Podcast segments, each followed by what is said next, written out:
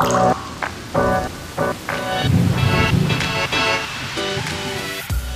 und herzlich willkommen zum Regenwassermanagement Podcast für die Baupraxis.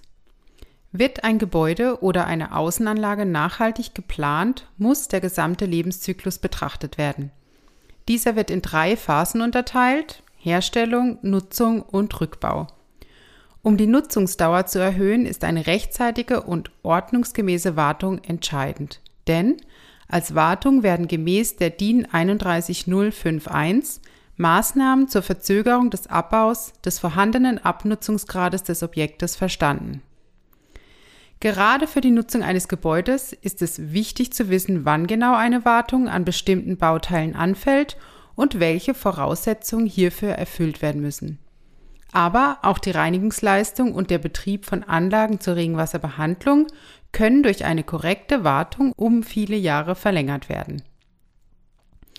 In dieser Folge spreche ich mit Klaus Huwe über die Wartung von Regenwasserbehandlungsanlagen.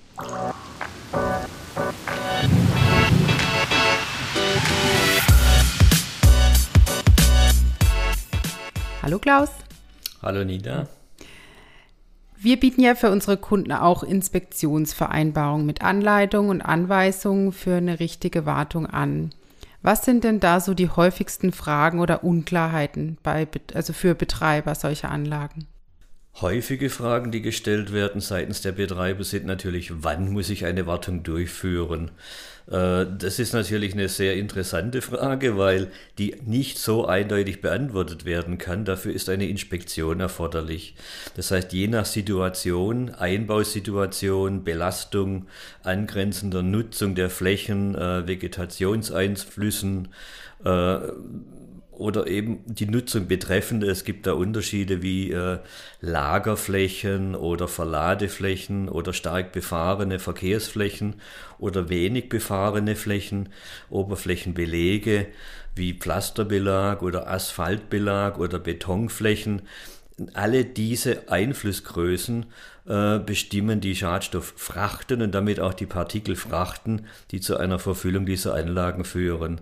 Und davon abhängig ist die ja, der Abstand einer betrieblichen Wartung, die erforderlich werden kann. Filterrinnensysteme haben den Vorteil, dass dort größere Filterflächen angeboten werden und damit kann diese Frage des Betreibers dann nach Wartungsabstand schon mal dahingehend beantwortet werden, dass also dort kein monatlicher oder vierteljährlicher Abstand erforderlich wird, sondern eher ein mehrjähriger bis vieljähriger, je nach Belastungssituation und äh, Dimensionierung des Rinnensystems. Also das ist eine wichtige Stellgröße auch für die Bemessung dass vorher bekannt ist, wie groß ist die Belastung, damit auch die Filterfläche entsprechend groß gewählt werden kann, um den Wartungsaufwand möglichst niedrig zu halten. Denn der Kunde fragt ja nicht äh, umsonst danach. Äh, hm. Wartung ist verbunden mit Kosten, mit Zeit, also Aufwand. Und äh, das ist natürlich äh, äh, im Sinne der Nachhaltigkeit möglichst gering zu halten. Und daher äh, werden auch Filterrinnensysteme idealerweise dafür konzipiert, nur lange Wartungsabstände bieten zu können, beziehungsweise im Idealfall sogar wartungsfrei zu sein. Warum muss eine Anlage zur Regenwasserbehandlung und Entwässerung überhaupt gewartet werden? Ja, vielleicht vorneweg noch einmal, äh, wir reden ja nicht von Gebäuden, sondern tatsächlich von Regenwasserbehandlungsanlagen und hier insbesondere dezentralen Anlagen und da spezifisch von Filtersubstratrinnen. Und äh, die Filtersubstratrinne hat natürlich die Aufgabe nicht nur der Entwässerung wie normale Entwässerungsrinnen, sondern auch der Regenwasserbehandlung. Es muss also eine stoffliche Reinigungsleistung sichergestellt sein. Und damit dieses gewährleistet ist, sollte regelmäßig eine Überprüfung derartiger Systeme, also auch bei Filtersubstratrinnen, äh, je nach Art und je nach verwendetem Wirkungsprinzip in bestimmten Abständen durchgeführt werden. Äh, warum muss eine Wartung durchgeführt werden? Das liegt natürlich daran, dass die Aufgabe dieses Filtersystems darin liegt, Schadstoffe und aber auch eben dann die partikulären Frachten, die von den äh, Verkehrsflächenabflüssen oder Oberflächenabflüssen mittransportiert werden, von diesen Rinnensystemen zurückgehalten werden und je nach Frachthöhe natürlich eine Verfüllung dieser Systeme stattfindet und damit auch eine Beeinträchtigung der stofflichen wie auch der hydraulischen Reinigungsleistung einhergeht. Und damit dieses keine negativen Auswirkungen hat, und die Anforderungen äh, jederzeit eingehalten werden können, ist eine Überprüfung, deswegen auch die Inspektion wichtig und äh, abgeleitet davon, je nach Bedarf, dann äh, eine äh, Wartung, die daraus folgen, dann äh, vorgeschlagen wird mit äh, speziellen Punkten, die dann durchzuführen sind. Gibt es Anforderungen, Gesetze, Regelwerke zur Wartung? Um äh, die Wartung äh, sachgerecht durchzuführen, gibt es natürlich auch Vorgaben. Gerade dezentrale Regenwasserbehandlungsanlagen werden in Deutschland mit der DBT-Zulassung versehen und äh, damit auch einfach von den Wasserbehörden, Wasserrechtsbehörden dann genehmigt. Und darin ergeben diese Vorgaben, Anweisungen, in welcher Bandbreite praktisch diese ja, stoffliche Rückhalteleistung über die noch verbliebene Bindekapazität beispielsweise des äh, Filtersubstrats, das in äh, Filterrinnensystemen verwendet wird, ausgelastet ist, um eine verbleibende Restbindeleistung praktisch zu gewährleisten, beziehungsweise auch eine Bandbreite der Durchlässigkeit, um natürlich auch die hydraulische, also sprich die Entwässerungsleistung zu gewährleisten, damit die Oberflächen entsprechend entwässert werden können. All das findet man in der DBT-Zulassung und äh, darauf aufbauend äh, dann auch entsprechend führen wir Inspektions, Inspektionen durch, vereinbaren dies mit dem Betreiber, falls gewünscht, und können ihm dann gegebenenfalls dann die Anleitung für die Wartung liefern. Und sonst gibt es keine, also hauptsächlich in der DBT-Zulassung. Richtig, weil dezentrale Behandlungsanlagen sind ja sonst nirgends erfasst. Es gibt keine Norm für dezentrale oder für Regenwasserbehandlungsanlagen. Insofern ist es bis dato die einzige Grundlage, um äh, praktisch ja, vorgabenmäßig äh, Inspektionen bzw. Wartungen durchzuführen. Okay, und was bedeutet das jetzt für eine Filtersubstratrinne? Also was muss genau gereinigt werden, gemacht werden, auf was muss geachtet werden?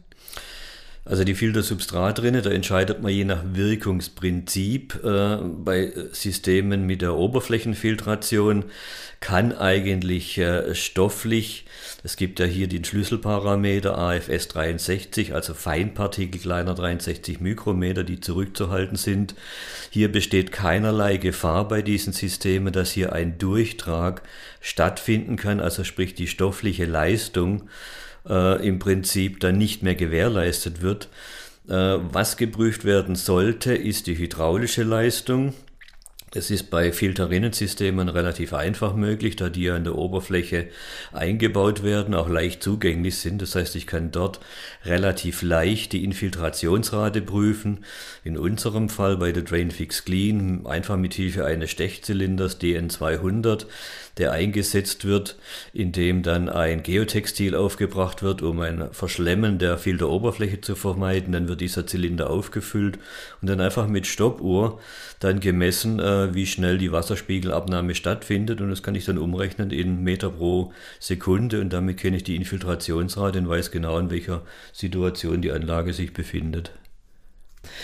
Äh, das Filterrinnensystem Drainfix Clean ist äh, zudem noch derart konzipiert, dass aufgrund dieses Wirkungsprinzips der Oberflächenfiltration ja die Schadstoffe in Partikel an der Oberfläche verbleiben. Das heißt, bei einer Entnahme dieser äh, Partikelfrachten oder des Sedimenteintrages, sofern denn erforderlich, muss praktisch nur dieser Filterkuchen, also diese Auflage entfernt werden und ich habe im Prinzip die unbelastete äh, Filtersubstratgeschichte darunter weiterhin zur Verfügung.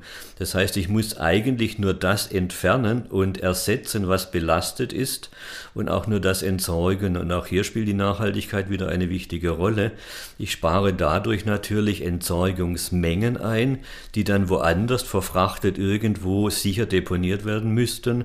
Ich muss weniger an Material ersetzen, da aufgrund der Oberflächenfiltration der untere Filterkörper funktionsfähig verbleibt. Spare dadurch natürlich Zeit und Kosten und äh, auch eben Material, das ich dann eben nicht äh, austauschen muss.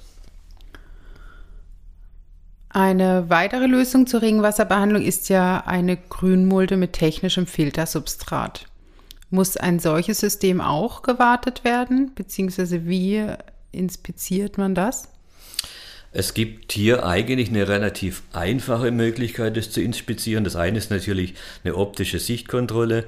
Was passiert da mit dieser Mulde? Gibt es dort Verschlemmungserscheinungen? Zeigen sich irgendwo Auskolkungen, äh, Krater, Ausspülungen von punktuellen Zuläufen bei starken Niederschlagsereignissen? Dann muss ich dort natürlich entsprechende Vorkehrungen treffen. Und eine weitere Geschichte ist die stoffliche äh, äh, Rückhalte- und Reinigungsleistung betreffend. Zulauf nahe sollten doch in vielleicht fünfjährigem Abstand äh, vertikale Filterprofile untersucht werden, um Tiefenverlagerungen von Schadstoffen zu erkennen.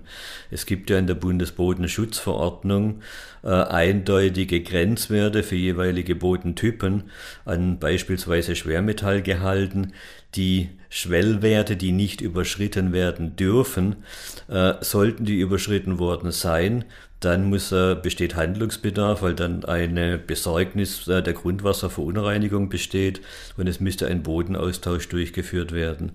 Bei dem technischen Filtersubstrat, das entsprechend gewählt wurde, habe ich natürlich den Vorteil, dass ich hier gegenüber einem Boden, äh, der noch Humus enthält und auch bindige Anteile bis zu einem bestimmten Prozentsatz, äh, sich eigentlich schon fast zwangsläufig Makroporen oder Groporen ausbilden, die dann aggregatstabil verbleiben und zu viel der Kurzschlüssigkeiten, damit Tiefenverlagerung von Schadstoffen führen können. Das kann ich durch ein technisches Filtersubstrat mit einer ausgewählten Sieblinie vermeiden und ich kann durch eine Begrenzung der Durchlässigkeit dieses äh, technischen Filtermaterials dann auch dazu hinleiten, dass möglichst große Flächen dieser grünen Mulde mit eben diesen Niederschlagswasserabflüssen äh, Abflüssen beaufschlagt werden und damit eine gleichmäßigere Auslastung stattfindet. Also auch hier eine Wartung insbesondere im Zulaufbereich äh, auch bei Substraten, die, die technisch als Filtersande dort eingesetzt werden, allerdings weniger kritisch und weniger häufig dort durchzuführen sind als beispielsweise jetzt bei diesen in Anführungsstrichen DWA-Böden, äh, die mit äh, höheren bindigen Anteilen und äh, insbesondere auch Humusanteilen dann äh, eingebaut werden. Und von der Art, wie man es dann reinigt, äh, nicht reinigt, sondern wartet, ähm, wird dann auch das Substrat abgetragen? Also erstmal wahrscheinlich Gras äh, entfernt und dann Substrat abgetragen oder wie funktioniert das? Ja, dann? Grünmulden sind eigentlich dafür gedacht, auch von der Flächengröße, dass dort keinerlei Wartung durchgeführt werden muss. Denn der Punkt ist ja, es gibt so viele Grünmulden und eben, ja, wie du schon gesagt hast, eine Begrünung zu entfernen wäre natürlich schon ein bisschen äh, sehr aufwendig, weil ich hätte dann Humusanteile, ich hätte Vegetationsreste, ich hätte dann praktisch das, was drunter liegt, eben diesen sandigen Boden, der dann auch wieder seinerseits irgendwo sicher deponiert werden müsste. Also es soll schon gewährleistet werden, das ist das Ziel äh, bei dieser äh, Grünmulde, dass ich praktisch einen wartungsfreien Zustand habe, wo Schadstoffe eigentlich nur in diesen obersten 30 Zentimetern dieser oft angeführten belebten Bodenzone oder bewachsenen Bodenzone verbleiben. Habe ich einen technischen Filtersand eingebaut, ist eigentlich kein äh, ja, Oberboden erforderlich, aber natürlich im Sinne der Begrünung kann dort eine dünne Auflage aufgebracht werden, die dann ihrerseits eben auch begrünt wird mit äh, Graseinsaaten, damit dort auch eine ja, ansprechende äh, Landschaft angeboten werden kann, praktisch, oder ein, ein, Gesamtbild, das auch in ein städtisches Umfeld besser einzufügen ist als eine blanke Filteroberfläche aus technischem Filtersubstrat. Hm. Wer ist eigentlich generell für die Wartung verantwortlich? Grundsätzlich verantwortlich ist immer der Betreiber. Der Betreiber kann natürlich äh, Wartungsverträge abschließen mit geeigneten Fach- und Sachfirmen, die äh, gleichzeitig auch eine Überprüfung und die Laboranalytik durchführen, äh, welche Art von Entsorgung erforderlich wird. Und äh, ja, Inspektionsverträge, die dann eine Wartung erkennen lassen, die können direkt mit uns durchgeführt werden. Wir sind natürlich als Anlagenhersteller äh, sehr sachkundig, was eben diese Anlagen betrifft und können relativ schnell feststellen, auch über kleine Analysen, wie sieht die vertikale Schadstoffverteilung im Filterprofil aus, wie ist die Durchlässigkeit bezogen auf den gesamten Rinnenstrang oder bezogen auf einzelne Abschnitte und können dann ganz konkrete Handlungsempfehlungen für eine mögliche Wartung eben, eben praktisch für keine Wartung dann angeben. Hm. Und wer macht am Ende dann die Wartung? Äh, idealerweise ein fachkundiger Betrieb, der äh, eine kurze Einweisung erhalten hat und Fach Sachbetriebe, die eigentlich jetzt schon in der Entsorgung zuständig sind und beispielsweise Kehricht oder auch äh, andere Stoffe aus dem Straßenbereich, Verkehrsflächenraum, die ähnlich belastet sind, bereits behandeln müssen. Die haben äh, bereits diese äh, Maßnahmen äh, entwickelt beziehungsweise sind verpflichtet, diese durchzuführen. Die haben auch diese Analytik und dort werden dann praktisch halt auch die entsprechenden Wartungsmaßnahmen durchgeführt. Okay. Jetzt noch eine abschließende Frage, aber sicherlich für viele sehr interessant. Wird es überprüft generell, ob ähm, gewartet wurde, inspiziert wurde und ähm, ja, wie oft ich mein System gewartet habe? Das scheint mir ein ganz Wunderpunkt zu sein. Es ist natürlich äh, aufgrund der Vielzahl der Anlagen, aufgrund der Unterschiedlichkeit der Anlagen nicht so einfach, äh, diese Anlagen äh, zu prüfen. Wenn jemand prüfen müsste, dann wäre das natürlich die genehmigungsgebende Behörde, also die Wasserrechtsbehörde, und der fällt schlicht und einfach äh, der Personalstamm dafür, weil das natürlich doch mit Zeit, Kosten und Aufwand verbunden ist. Und von daher ist es noch ein sehr wunder Punkt und eigentlich für die Hersteller auch eine Herausforderung, Anlagen möglichst wartungsarm oder idealerweise sogar wartungsfrei zu konzipieren. Und das spricht natürlich schon für Filterflächen, die eben auch nicht zu klein gewählt werden dürfen, für Filtersubstrate, die lange hohe Betriebssicherheit bieten. All das sind Punkte, die hierbei wesentlich sind. Okay. Klaus, vielen Dank für die Folge heute, für deine Informationen. Wir haben zu diesem Thema einige ja, weitere interessante Folgen bereits aufgenommen, wie zum Beispiel die Folge F, Filterkuchen, die Folge A wie Anforderungen, passt nach wie vor auch dazu. Also hören Sie gerne auch in diese Folgen mal rein. Vielen Dank und bis zum nächsten Mal. Tschüss. Jo, tschüss.